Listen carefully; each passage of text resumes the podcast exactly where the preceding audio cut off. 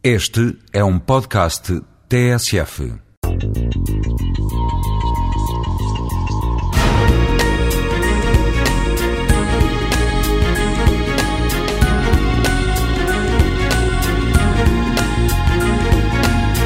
A alimentação ou nutrição é o processo pelo qual os organismos obtêm e assimilam alimentos ou nutrientes para as suas funções vitais, podem incluir o crescimento, o movimento, a reprodução, etc. Na linguagem habitual, a alimentação é um conjunto de hábitos e substâncias que o homem usa não só em relação às suas funções vitais, mas também como um elemento da sua cultura e para manter ou melhorar a sua saúde. A definição leva imediatamente ao conceito de subsistência vital e à relação com a sociedade e até mesmo com a religião. Por outro lado, juntar palavras como cidade e alimentação obrigam a enquadrar o tema.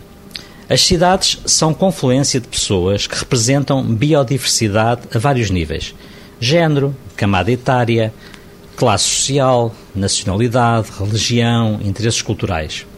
É neste cenário que os aspectos relacionados com a alimentação têm de ser discutidos. As cidades estão em mutação permanente.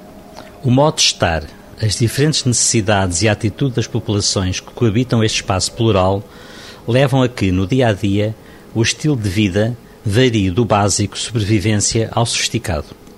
A alimentação reflete, portanto, a complexidade das cidades e explica coexistências que não nos devem surpreender e que não passam despercebidos.